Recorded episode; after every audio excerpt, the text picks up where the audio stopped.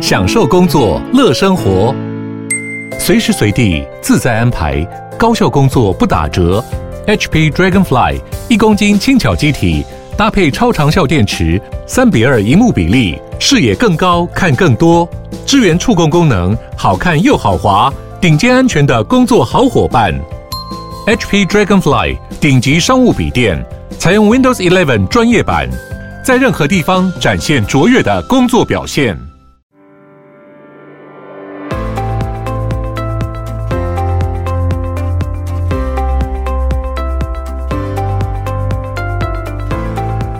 早安，大家早安。哈喽早安，大家早安。欢迎大家来到今天全球串联早安新闻的专题节目。我们在节目上面有聊到拜习会。呃，这次比较特别一点，因为释出了一些新消息。那我们自己聊聊不够，我们觉得要找专家来跟大家好好的分析一下，好好的解析一下这次的各种讯息。所以，我们当然不只是要聊拜习会，嗯，我们想要聊更多关于两岸的怎么看。那你说美中台或者三方的角度呢，甚至多方的角度，我们就直接找来尹力桥博士，嗯，George 老师。呃，我一直很好奇的事情是，一个人他的价值观会对于自己的认同感，好，对于其他国家的感知，其实跟他的生活经验很有关系。那今天 George 在节目上呢，我们刚刚才问出来，原来他的生活经验是很丰富的。六岁之前在台湾出生长大，六岁到了上海吗？嗯，对。然后就开始求学。对。所以你的同学都是呃，但在上海的时候，因为读国际学校，嗯、所以呃，我在呃上海的时候，朋友都是呃，就是各国的那种外籍人士，像比如说美国的、日本的、英国的，当然也有台湾的。嗯，那呃，其实到了美国读大学的时候，我才认识第一个中国的朋友。哦，你在上海的时候没有？当地土生土长的中国朋友，呃，对，因为学校都是都是外籍的那个学生，所以呃，好像在中国长大，但是又不在中国长大。嗯，然后到了美国，开始从大学，然后在伦敦拿了硕士，然后又回到美国拿了博士。对，对，为什么想念跟国际关系有关系的呃学科呢？其实那时候是因为第一点觉得说对台湾有用。因为觉得说国际关系，呃，台湾夹在各大国之间，那我们如果不了解国际关系，其实对台湾我觉得会有很呃严重的影响。那我们今天当然等一下访谈都可以再来讨论。那第二个是呃，我从小就很喜欢挑战。那国际关系某种程度上来讲是政治学里面呃或社会科学里面最困难的呃一个学科之一。嗯。因为比如说我们如果只研究台湾政治或美国政治，我们只要看呃台湾或美国政治这一国的政治制度，然后情况。利益团体、政党等等，但如果要看国际政治，就要纵观全局。真的，呃，有将近两百个，现哎，现在是好像两百个国家，还超过了，我忘记了。就是这你要这么多国家，然后他们之间的关系都要搞清楚，也要搞清楚他们国内的情势，然后外交的团队互相的关系、呃。对，所以非常有挑战性。嗯，喜爱挑战，那刚好也生逢在一个充满挑战的时局。对，我们就直接问 George 吧，嗯、可不可以帮我们老师来解析一下这次拜习会听到的一些讯息，包括了传出说习近平讲了二七年、三五年不会打台湾，那是讲说这两年不打，其他年会打吗？还是说 怎么一个消息被解读成这样？你看，就是这种消息传来传去，多么的复杂，多么的挑战。那美中也有机会比较回复军事的沟通，这是大家看到比较有一些变化的那。George 老师会怎么看？那我觉得拜习会它呃有一个很重要的一个讯息是，就美中他们当然现在是在竞争当中，但是他们想要的是竞争呃 competition。不是 conflict，就不是冲突，就不是直接冲突和对抗。那这次拜习会就是帮助美中呃双方都来保证说，哎，这个竞争不会失控成所谓的这个冲突。嗯，那我们如果再稍微再讲的再深一点的话，是现在美中它其实各自都有很多国内的议题，它必须要处理。像比如说美国现在有通货膨胀问题，就是 cost of living crisis。呃，而且选举也要到了，选举到了的时候就，就呃，一般美国的总统大选的时候，都会专注于处理国内的议题，而不是国外的，呃，而不是外交国防的这个议题。那从拜登政府的角度来说，当然希望是国际情势越稳定越好。嗯，那如果讲到北京的话，那当然大家可能也有注意到，最近好像中国的呃股市经济好像也不是特别的好，啊、好多帖子，这些飞船就是各种科技公司啊，就是马上就要见底的。对啊，线索好像很多。对啊，那在这种情况之下，呃，北京当然也希望说，哎，我们应该要先来专注处理国内的一些经济民生问题。呃，哎，再再加一点，就是像中国现在还有失业率问题嘛，像现在青年失业率也非常的高。嗯，那在这种情况之下，美中双方都希望，呃，可以，呃，好，我们尽管不喜欢对方，但是我们也不希望说现在就快点来开始，就是好像撕破脸了。嗯，那所以我们要先来，呃，稳定我们双方的这个关系。所以我觉得这是第一点的这个。思考。嗯，那如果是这样子，两个人碰面，其实就交换一下眼神，就说好，你不动不动就可以走了。为什么要把话讲清楚？嗯，其实两个想法。第一点是说，有些时候双方见面，对不对？嗯、其实呃，他们很多讨论的事情，因为国际政治实际上它有总是有一个很隐秘的面向。嗯，呃，很多时候讨论的事情，就我们不一定看得到，我们只能看到他想要让我们看到的，想要让我们听到的。所以我觉得这是第一点。呃，他们实际上后面又讨论什么东西？这个我们至少一般听众应该还是不得而知。不过这可能就我们国际关系学者，呃，这就是我们要去要要去要去钻研钻研的这个地、嗯、这个地方。好，所以这第一个，第二个想法是，就是说有时候讲的这些比较明的话，像比如说刚才呃主持人有提到呃二零二七二零三五战争的这个问题，嗯、有很多时候讲这种话还是一个姿态，就是说像习近平他要讲这个话，其实他的这个脉络还是美中关系必须，他希望说美中关系能够缓和。那当然，美中关系当中有一个很重要的一个就争执的一个点，就是。台湾，嗯，所以我觉得是可以透过这个脉络去思考，就是习近平讲话的这个意义。但是有一点是在国际政治当中，就是是很多尔虞我诈，大家讲话不能尽兴。虽然说他讲这个话是有一定的这个意义，但是不管怎么样，就是台湾这边还是要做好各种准备。台湾准备的越好，备战备的越成功，那和平的几率自然会往上。那我觉得这一点是大家不应该去忘记的。那我想到最后再稍微再提一下，就是说为什么说国际政治这么尔虞我诈？其实国际政治呢，老说在国际政治里面，你要么被玩弄，要么是玩弄他人，就是没有什么没有什么中间地带。而且这种玩弄呢，是以举国之力去玩弄他国，然后其他国家也以举国之力要来玩弄你。呃，那在这种情况之下，就是所有的讲话，然后所有的政策，所有的呃任何的 posture，就你做的任何事情，都是一场呃，对，都是一场很大的戏。他之前就已经想好要讲这些东西了，所有的细节啊，给出来的讯息啊，双方领导人都是，或者在所有的国际会议上面，我们都可以这样子去猜想说，哦，其实前面的准备工作其实是这么的像编剧一样的细微细节。嗯，没错，尤其是像呃，比如说中共的总理呃周恩来，他有说过一句很有名的话，叫做“外交无小事”，就是包括你，比如说有些时候你见面，你比如说吃饭，你呃的菜色，然后你的碗筷，呃，然后你怎么排就是位置，还有甚至于说你，比如说要，比如要一起在阶梯上合照，你是要在第一百九十九个阶梯上合照，还是在第两百五十个阶梯阶梯上合照？这些都是很重要的大事。嗯嗯。嗯对啊，我们节目上其实蛮常会聊到 聊吃什么菜，有的时候聊一聊都讲的我们在聊这些小细节。可是好，外交无小事。那台湾部分，习近平他的发言是不是算是展现共产党的两手论，或者会不会是两面的打法？一边讲一边做，两边会不会不一样？嗯，我觉得当然了啊，而且其实世界各国。都在玩两手啊！从北京的角度来说，比如我们再回来回过头来讲这个拜习会，北京也觉也知道。呃，或者也认为说美国也在玩两手啊。你一方面，你有些你有些需要我帮忙的议题，比如说这个芬太尼，呃、嗯、呃，就是这个对止痛药，呃，因为美国现在有这个药物泛滥问题嘛，就希望说北京可以来呃管制，就是芬太尼的这个这个出口。好啊，那这件事情要求北京帮助，但是比如说在 AI、在晶片、在高科技方面，要整北京照整，对不对？嗯、所以美国也玩两手，就说在国际政治当中，很少这种非黑即白的情况，不会有对你都就是只就说呃。只有，只有善意，只有好的，或者说只有坏的，就是没有没有好的。也正是因为这个原因，所以国际政治才这么的复杂。国际政治就是不是非黑即白，而是说 you have many shades of gray，你有很多不同层次的这个灰色。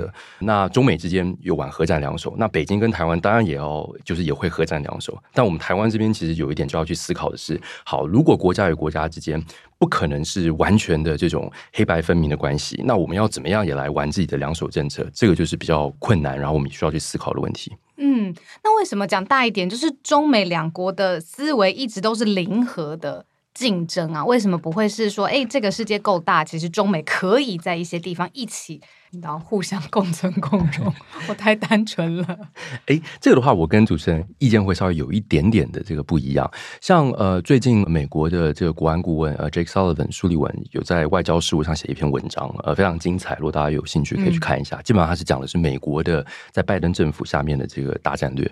那这篇文章里面讲的是讲说，现在美中的这个大国竞逐和从前的大国竞逐有什么不一样的？嗯、比如说美苏的大国竞逐，他说有一点根本的不一样在于美中的大国竞逐是在一个全球化、互相依存的世界的大国竞逐，不像从前美苏，它实际上它是没有什么呃，对，是非常少的这种经济呃经贸金融的这种，对，它是没有这种关系的。嗯、那从这个角度来说，呃，现在为什么美中这个大国竞逐处理起来这么的麻烦呢？因为美中不是完全的零和关系，它有些部分是零和关系，有些部分它实际上是也有合作、互惠、互利的这个关系。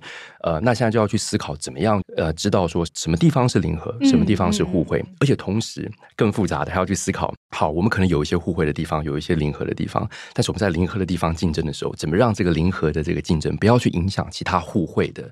这些、嗯、这些领域，其实拜习会更深层的去看，就是要处理这个问题。嗯，我脑袋现在出现了一个数学的矩阵，对啊，有很多种排列组合。而且我又想到美国国内的元素，就是共和党跟民主党也拿刚刚我们讲芬太尼当做一个题目，嗯、等于是共和党这个在野党，他可以拿这一题来验证，或是要求民主党执政党说你跟中国谈的怎么样？嗯嗯，对啊，那民主党当然可以透过习近平的帮忙，我们 quote unquote 帮忙来得到一个说啊，算是一个成果吧。嗯，对。可是另外一个面向上，共和党还是要打，还是可以继续打。嗯，就是还是有国内政治的影响在里面。对，哎、嗯，不好意思，我芬太尼这个想再加，想再加一点，就芬太尼这件事情也很好玩。就实际上就是，当然有、嗯、我们说国际政治里面一定会有交换嘛。呃，就要 quid pro quo。那呃，这美国方面的话，对不对？他在新疆人权问题上就有稍微和缓一点，就有些要制裁的机构就没有去制裁。那我们这点也可以去思考，就是这另外一个为什么国际关系很复杂的面向？因为很多时候我们可能会认为是说，哎，事情有对错，我们就该做对的事情，不该做错的事情。对但从美国的角度来说，那我们今天拜登做的这件事情是错的吗？他一方面是保障美国民众的这个健康，对不对？就是处理芬太尼的问题。那另外一方面，他哎这样子。好像不是对新疆的呃，就是好像又有点美国不是现在不是说是民主大国嘛，然后不是自由人权普世价值嘛，对不对？所以拜登他实际上他很呃安静的 quietly you know made concession，他很安静的在这点上对对对北京做出了这个妥协。那呃嗯，想这点也跟就是主持人和观众报告一下。哎，大国之间的呃计算公式是什么？就是。人权可以换安全，然后 AI 可以换人才。什么是大国可以让步的？然后另外一个人就拿去，这个他们自己是，就是说内政自己协调嘛。嗯，所以这点也是很很有意思的。因为其实为什么说这些议题特别难处理呢？因为我们很难去量化。就我的专长是用量化方法，呃，quantitative methods 就去研究国际政治。嗯、但有些议题其实就很难量化。比如说人权要怎么量化，对，啊、对不对？嗯、民主要怎么量化？主权要怎么量化？嗯、那人民的健康要怎么量化？嗯、所以很多时候就是必须要。自己做出，可能要有领导人自己做出这个 judgment。当然，这些领导人团队要做的是什么呢？就是提供呃好的资料，然后呃讲得很清楚，说好，你今天有 option A B C D E，然后各个不同的这个选项，最后可能会导致什么的这个结果，然后你可能要去思考什么样复杂的这个问题。所以，其实刚才主持人提的问题非常的困难，就是说，因为其实真的还是要看团队、看领导人，然后甚至要看团队背后的，比如说的利益团体，呃，然后呃政党金主。主等等，大家各自的这些、嗯、这些想这些想法，嗯、那最后国际政治我们看到了很多这个结果，可能就在想说，哎，你看拜习会开了，或者是说，哎，双方在打仗，或者说双方在谈判，那个我们看到这个结果的后面，实际上都是有一长串的很复杂的这个脉络。我们一般只看得到是有点像是冰山，就是冰山，我们只看得到它的尖，嗯、下面就是冰山百分之九十都是在水下。我想要延伸这些，那老师有一个说法，跟很多人想法也许不太一样。嗯嗯，就是。嗯，大家会觉得说，美中关系比较紧张的时候，台湾是不是就比较安全？可是 George 老师不是这样想，觉得不一定是吗？对，哎，这点也是先讲一个比较呃，可能基本的架构原则的一个事情。就国际关系还有一点为什么很有意思呢？因为国际关系很少是线性的，就是它不是 it's not linear，就是说很多时候会有很多奇怪的反作用力。然后我们呃有一个词叫做英文叫做 first order effect，就是可能直接的效果。但是国际关系会有很多 second order effect，就是非直接的效果，甚至到 third order effect，就是第三层的这个效果，还有 fourth order effect，第四层的这个效果。那如果我们今天要去理解说为为什么美中关系不好，对台湾不完全是好事？我们就要从这个角度就是来看。嗯，好，那呃，具体上来说，今天如果美中关系不好的话，北京这边反倒比较不用投鼠忌器，就是他会觉得说，好，反正因为美国当然是非常支持台湾的嘛。那如果今天美中关系不好，那北京这边的计算就会是，哎，如果我们对台湾好像如果也比较强硬一点，对不对？我们也不用太担心说美国会怎么反应，因为反正我们跟美国已经不好了嘛，对不对？所以就是在这点上来说，这对台海稳定可能会有一些负面的一些这个效果。但是我这边也要说，国际政治大多数时候，什么事情、什么发展都是两面刃。它当然正向的这个发展，呃，如果美中关系比较有冲突，台湾对美国的战略位置自然会往上。那这一点对台湾就是好的。那我们台湾这边要去思考的就是，哎，那在美中关系它不断的这个变动之下，那这个两面双面刃它其实也不断的在变动。那我们要怎么样去思考？我们可以呃用什么方法就最大化台湾自己的利益？嗯。我这边想提，就是老师有提到的一个概念，叫强国等距。嗯，因为我们常常媒体啊也会特别去捕捉，说什么政治人物到底是要我们靠近美国多一些，还是靠近中国多一些？一定要表态，要表态我才知道你的阵营是什么。嗯，然后所以好像整个台湾的民情也会自然的有分成两大聚落。我会觉得，嗯，嗯，嗯，那等距的意思是什么呢？是我要站在一个平衡的中间的位置吗？对，那这个等距没错，就是可能跟中美就是都呃就都保持一定的关系，但是都不要太过度靠近。但这个有一点比较台湾的话就特别麻烦。那我这边举一个稍微生活的例子，就是我觉得大家如果觉得国际政治很复杂的话，可以尽量去想一些生活当中的例子去做一个这个呃比喻。呃，好，比如说如果今天有有一个女生脚踏两条，或者男生脚踏两条船，然后最后东窗事发，大家一定会觉得说，哎，这个人怎么那么不可靠，就是你要脚踏两条船，诶，那你这样一定是就是那就不能信任你嘛，对不对？所以那国际政治有时候也是这个情况。像呃马基雅维利，他在《君主论》里面就会讲的很清楚。今天你如果是一个小国，然后夹在两大的城邦或者大国的这个争端之间，你如果想要就是搞跟大家都好来好去，呃，对，这个就是最后呢，你大国争端呃，比如说最后比如结束了之后，对不对？那一定是有一国可能会胜利嘛。那这胜利的这国呢，一定会把你吃掉，然后战败的这国呢。也会觉得说，哎，反正你也没有很支持我。我就算还有一些国力，但我也没有必要去帮助你。所以最后呢，就是小国如果要走这种强国等距，呃，就很难不出问题。那这个马基雅维利，他当然是那个呃文艺复兴时候的意大利人嘛，对不对？那我们再把时间再看稍微近代一点，我们可以看波兰。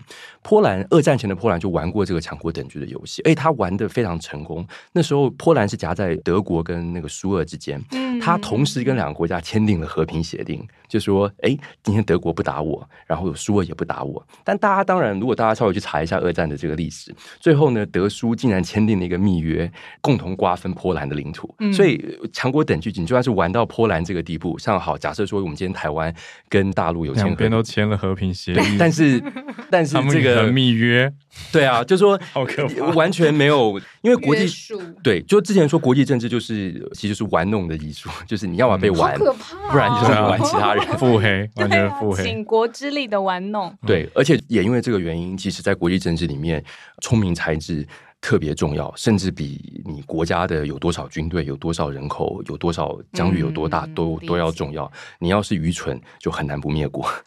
那被逼表态很不舒服呢？以这个脉络来说，等于是台湾得在这个局势当中有一个位置嘛？对，哎哎，但是我要先说，就是就算不是走强国等距，对不对？不代表说你不应该想办法，可能跟呃各国都保持一定的这个关系。嗯，呃，像比如说，我们当然是可以呃，一方面跟美国建立密切的这个关系。实际上，我们台湾跟美国也是关系非常的军事、外交、呃经济方面关系都非常密切。嗯、但这不代表说我们不应该，就是说和美国一起想办法，比如说跟大陆也来建立一些关系和这个交往。那再回到之前拜习会就很清楚啊，就是中美。美不是零和关系，对不对？嗯、那中美如果不是零和关系的话，那台湾就要去思考，我们要怎么样可能跟美国一起就去处理，就是一些可能互惠互利的这个位置。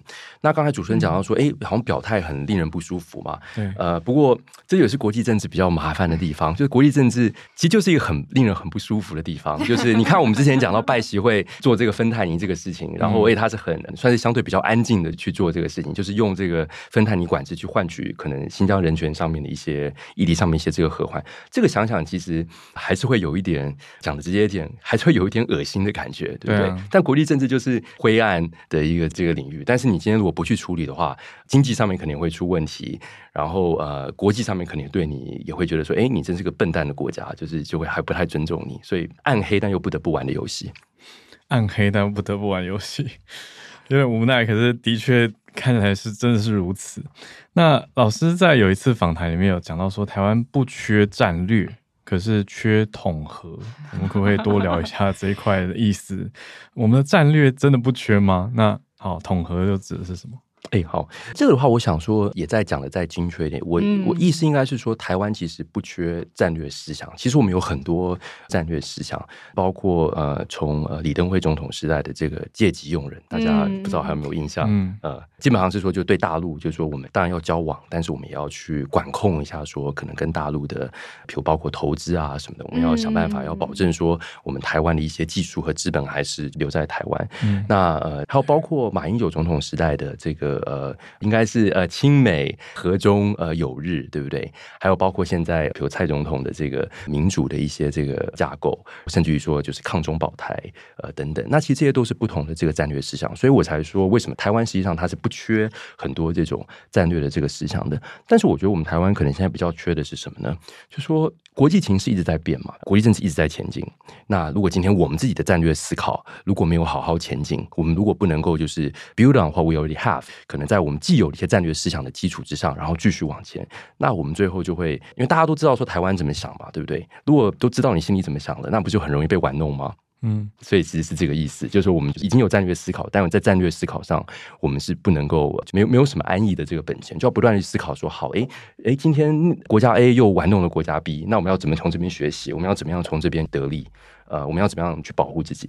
我以为 George 的意思，统合的意思是台湾没有自己的主流的对于大国之下我们怎么生存的认同，就是那个凝聚的认同。毕竟这个也是我觉得所谓共识的，对啊。嗯，就是不论在国际层次上面很缺，在国内政治上面也很缺。嗯，对啊，嗯，其实我觉得这点呃我也同意。不过就是像我们学者一般比较胆小，所以就是像您刚才讲这一点，就是好。也来勇敢一点来讲一下，但这个就是政治上就是稍微会比较敏感一点去讨论的。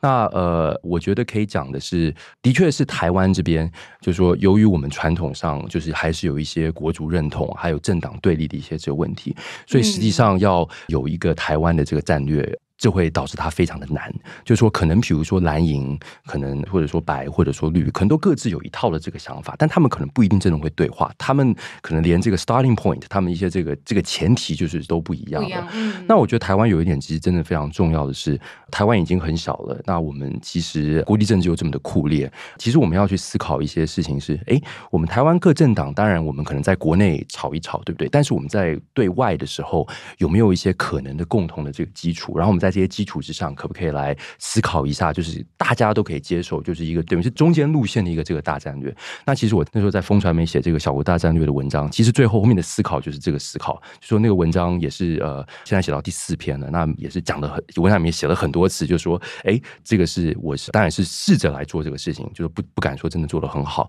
但就试着来就是去制定，就是说可以完全不要牵扯到蓝绿两岸对立等等的这个呃大战略。所以那这是其中一个 attempt。嗯，那我们现在看到美国自己的内政也很混乱，然后再加上外面这些挑战，包括近年的乌俄战争啊，还有以哈冲突，嗯，这些全部夹杂在一起。那您怎么看？说习近平他在位的期间，共产党有说东升西降这个现象或这个情况？那美国对中国牵制也变差啦，也在下滑。那台湾怎么面对这个所谓东升西降？嗯，呃，几个想法。第一点就是北京说东升西降，我们还是要去思考说，哎，那北京他会这样说，但是他这样说到底是对啊？到底是不是确实的，嗯、对不对？那其实这一点的话，就是其实就有一定的一些这个争论和这个 debate。像从美国人的角度来说，就认为是说，哎，当然我们有问题，但是我们西方的世界，尤其是美国整体看来，比如说包括呃科技的创新能力。包括经济的这种基本实力，像比如说我们看，比如说民主阵营的这些国家们，他们加在一起，他们的经济的量体是远远大过中国和这些独裁国家的这个经济量体的这个总和的。而且还有一个很大的问题，就中国有一个很大的问题是它人口老化，呃，而且老化的非常非常的快，应该是世界上人口老化速度最快的，历史上老化速度最快的国家，因为它的一胎化政策。那这些实际上就是都在长期对中国都是非常不利的一些这个发展。但是话说回来，我们从台湾角度来，就要去思考几个问题，就是说，好，假设说中国它呃，有现在很强大，但它以后可能是会再衰落的，或者它甚至可能已经强大到一个临界点了，就它不能再强大了。嗯、那这个到底对台湾是好事还是坏事呢？对不对？因为很多时候我们看世界上其实是衰落的国家。特别好战，不是强大的国家特别好战，嗯、所以怎么说呢？就是说，第一个东升西降这个事情，我认为这个都可以还可以再去争论。但我们再进一步要去思考的一个问题是，那不管是东升还是西降，或者甚至说西升东降，对不对？那我们台湾要怎么样去为各种不同的这个 scenario，各种不同的这种情境去做出一些规划？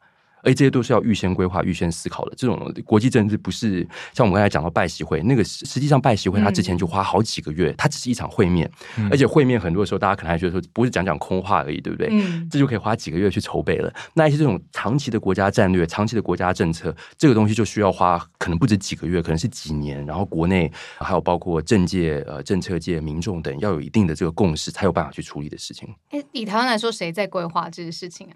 嗯，比如说呃，国安会这就是其中一个这个呃，这就是他们的责任。那我们当然各个政治人物、政党，他有自己的智库嘛，对不对？那理应智库，像比如说民进党有新境界，然后国民党有呃，应该叫国策基金会，就是都有相关的，应该都会有相关的一些这个讨论。不过我觉得有一点是说，从前国际政治其实都是那种呃君王呃皇后都是那种贵族那种领导阶层的事情。不过我们现在是民主社会，所以我认为我们这种规划思考，对不对？其实一般民众。我建议也可以多去思考一下这些战略的这议题，就国际关系现在的这个处境到底是怎么一回事？台湾要怎么样玩弄他人，然后避免被玩弄？这我觉得这个不只是政府的事情。有，因为我们早安新闻算是有在慢追踪或慢新闻在看拜习会这件事情，嗯、我还记得印象很深刻，是我们之前就看到美国出了很多力气，因为北京也很会玩。他们就是故意不先肯定的讲说习近平一定会去，对。那美国就派人啊，然后开始有些拜会啊什么，到很接近的时间点，他们才说啊确定会出席，才发言人证实这些事情。嗯、真的，它是一个长线的事情。嗯嗯。哎、嗯，不好意思，想再加一句，但是你看最后美国得到的还是比北京得到的多啊，就看谁比较会玩。嗯、对。嗯，我觉得台湾也像刚才 George 讲的，就是说练习去对国际事务有了解。其实我觉得。这四年应该算是很练习的一个时代。为什么这么说呢？上一次美国总统大选的时候啊，台湾人追得非常的勤。为什么呢？我们很容易第一线看到，是因为觉得哇，这个总统候选人他如果当选了，以美国来说，他对台湾的关系，不论是军售啊，或者是对中国的态度啊，好像会直接影响到台湾的未来。嗯，就没想到四年之后，马上又要再来一次。台湾也有自己的总统大选，但是。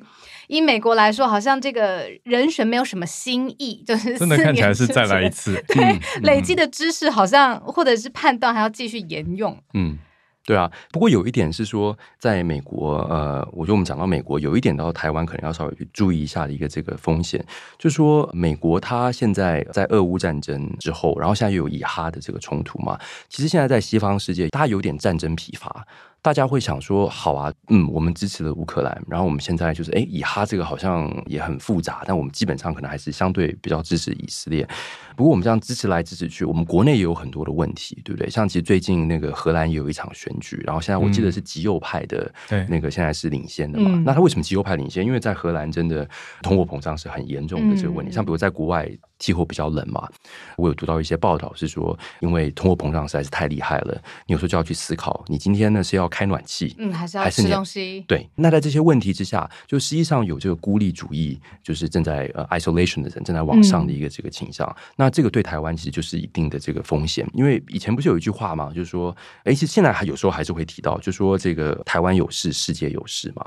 但是在这种孤立主义的氛围之下，大家可能就会觉得说，哎，呃，台湾有事，但是我们家里也有事情，嗯、对不对？那至少门前雪。对对对，就最终因为这些民主国家的，尤其是台湾很依赖民主国家，包括美国的这个支持嘛。但最终民主国家的领导人，他们第一个必须要负责任，是对自己的选民负责任。就像老实说的，我们台湾也是，当然是也是。如果我们今天台湾总统不是先对台湾负责任，而是先对乌克兰负责任，先对怪 对啊，就是不可能做这种事情的。骂包，嗯嗯嗯。所以说，如果呃，就是应该是。提醒大家，就是说，不论接下来美国总统大选是谁出现当代表，然后当选总统，其实最重要的事情还是要关心美国自己可能首当其冲要面对的问题。嗯，可能台湾或是美中的问题都还是。次要的他们的考量，嗯，而且再进一步说，就是我们台湾这边要去思考的，就是说，我觉得我们要尽量想办法去换位思考，就是要想说，哎，比如说今天在美国，大家在乎的是什么？我们如果希望美国支持台湾，那我们台湾要怎么样去说服美国？我们不能就是有些时候，老实说，台湾可能对美国有点太情绪勒索了，就是总是说，哎，你在不在乎我？你你怎么不多讲一下战略清晰？怎么不多讲一下，就是一定要无条件支持台湾，对不对？但这个讲多了，就是老实说，国际关系嘛，就效果可能。就不会特别的，当然我们也可以理解说为什么台湾会希望讲，然后会想要讲，但这个就是效果可能就会不会特别好。国际关系这样效果不好，人际关系这样子讲，这个效果也不好，也不是很好，也不好。对对对。那我们讲这种情绪勒索的效果，也要看明年美国选出来是谁啊？那如果是川普呢？会不会有一个很大的变数啊？嗯，其实川普他也很好玩，他就是个人，他对他自己的这个呃有一点很自豪，他认为说他就永远都要让人家觉得说他是不可猜测的，就是 you never know what he's going to do，你永远都不知道他要做什么东西。那他如果上台的话，呃，就绝对会对一些局势会造成一定的这个影响。像比如说有一点很大的影响是，现在我们台湾常常在讨论民主与独裁的对抗嘛，嗯、那这个民主与独裁对抗。后面有一个很重要的前提是我们真的有这个民主阵营，对不对？如果没有民主阵营，就没有什么民主与独裁对抗好说的啦，对不对？那如果今天是川普上台，如果他是很，我们就说很浪漫好了，就是有些时候想做 A，有些时候想做 B，有些时候跟跟这个国家想要搞好关系，有些时候跟这个国家想又会吵起来了，对不对？那在这种情况之下，民主阵营就很容易会变得比较区块化。我们可能就不能讲说说有所谓的民主阵营了，就是不团结。对对对对，但是他可能走单边主义，对他之前的走法，没错啊，他有可能又走单边主义，可能不太在乎他自己盟邦的这个想法。那我们台湾就要去思考说，好，如果今天是川普又当选了，对不对？那如果川普当选之后的美国是一方面有着孤立主义倾向，想说我们就专注于美国自己的事情，对，另外一方面又不尊重其他民主盟邦，那在这种。这种情况之下，台湾要如何自处呢？就是说，其实这个议题，我自己看到现在在台湾，就算是学界、政策界讨论的，其实也很少。当然，我觉得现在。都还很早，我们还不知道美国选举的这个结果会怎么样，而且各阵营都还有，其他上台之后，反正还有团队的一些组成啊什么的，所以也很难做出一些特别精准的一些这个判断。但不管怎么样，就是说我们就必须要先去想各种不同的一些这个 scenario。嗯、那明年实际上是有可能会有那种巨变的一个这个世界格局，这个不能排除。嗯，理解，因为在国际社会，台湾的确是打着说我们是民主国家，是民主阵营的一环，嗯、站在民主价值这一边的这个角色在存在着，也凸显跟其他国家在这个点上有连接。如果这个也不是美国最主要的考量的时候，台湾的应对啦，这个是可以提前去想的。对啊，对啊，所以我才说为什么国际政治就是要预先做准备，不然的话，我们都没想到这个问题。然后川普当选之后，这些民主阵营感觉上就是有点，如果有如果因为川普，就是我们不能排除他可能就是有点分崩离析的这个氛围，那我们就很麻烦了。嗯。不过我觉得台湾可能有一点点不太担心的，就是说，是不是台湾跟美国不论是正式非正式沟通管道，其实都陆陆续续有存在嘛，所以大概可以知道，呃，双方各自的代表到底在想什么。哎，我想还是现在。加一点美国的一个这个想法，但现在美国其实也的确是国内政治很复杂。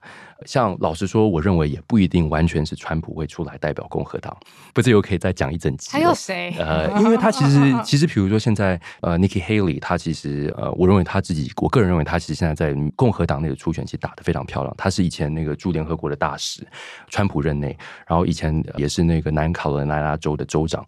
不好意思，有点偏题。不过主要意思是说，我觉得很多时候你就算是跟美国这种政界的人士去讨论，而且是在 inner circle，在他们、嗯、呃那种决策精英，他们可能都不能跟你讲，就是说之后美国会怎么发展了，对不对？嗯、所以呃，由于美国政治也是非常的这个多变，然后非常的复杂，所以我们当然沟通管道很畅通，但是这个不代表 不代表我们不应该居安思危，就是这个是很麻烦的事情。好，老师讲了这么多。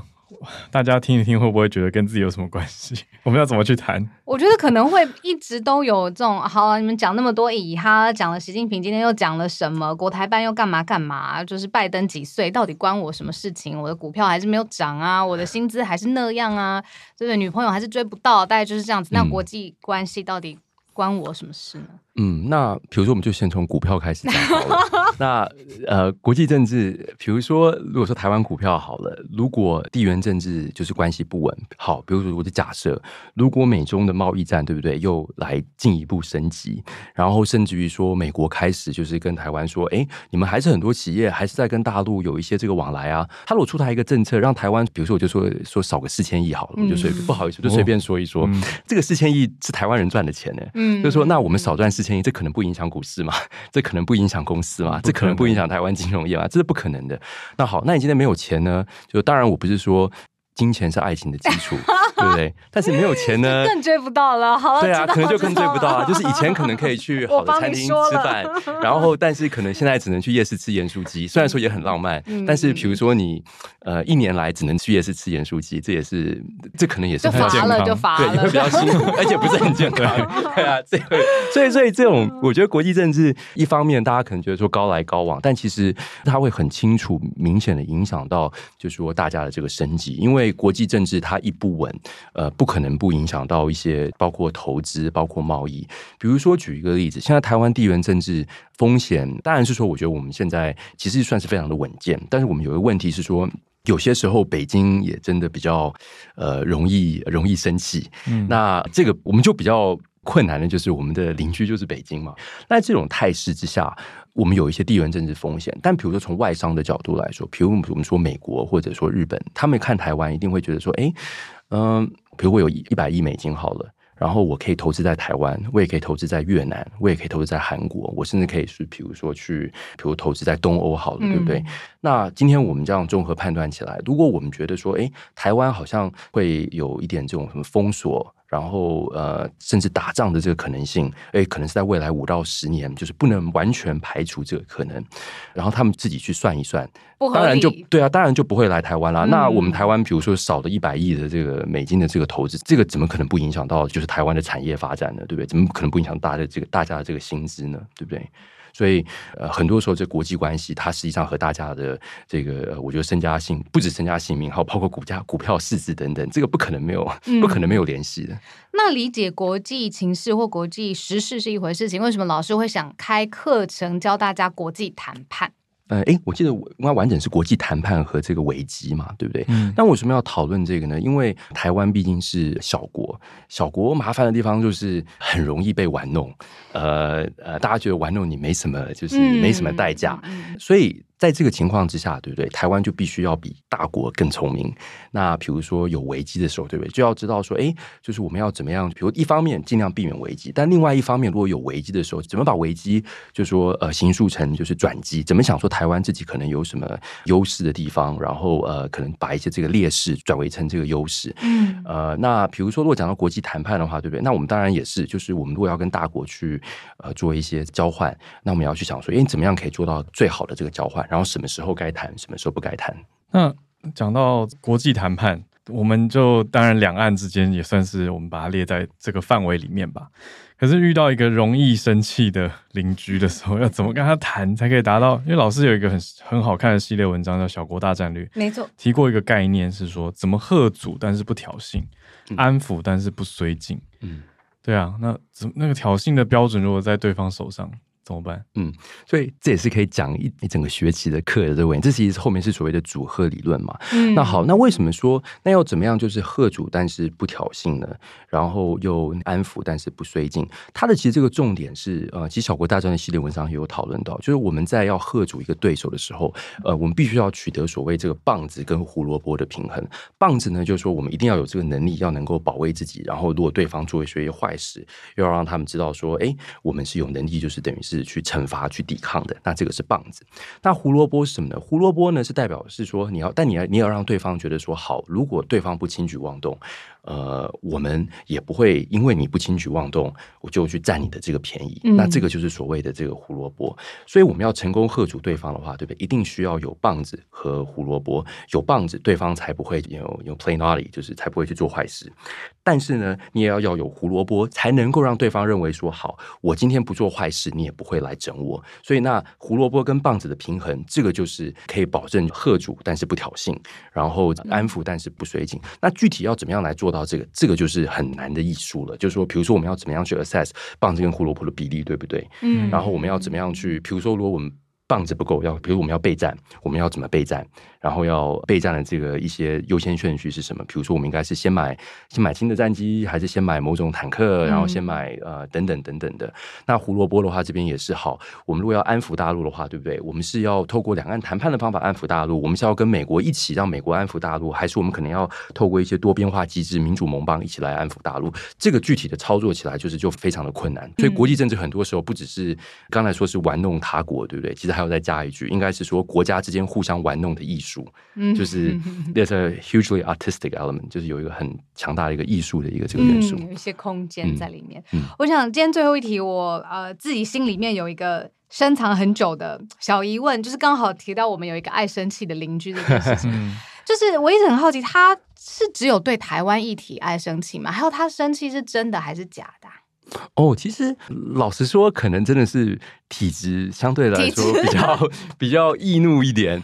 呃，像以前我记得也有跟呃，比如说跟欧洲国家也有升级过。像我记得有一段时间，他禁止那个挪威的鲑鱼就是进口。哦、我记得这跟那个呃刘晓好哎，好像民主人权方面的议题有关。哦、不好意思，我忘了这个细节。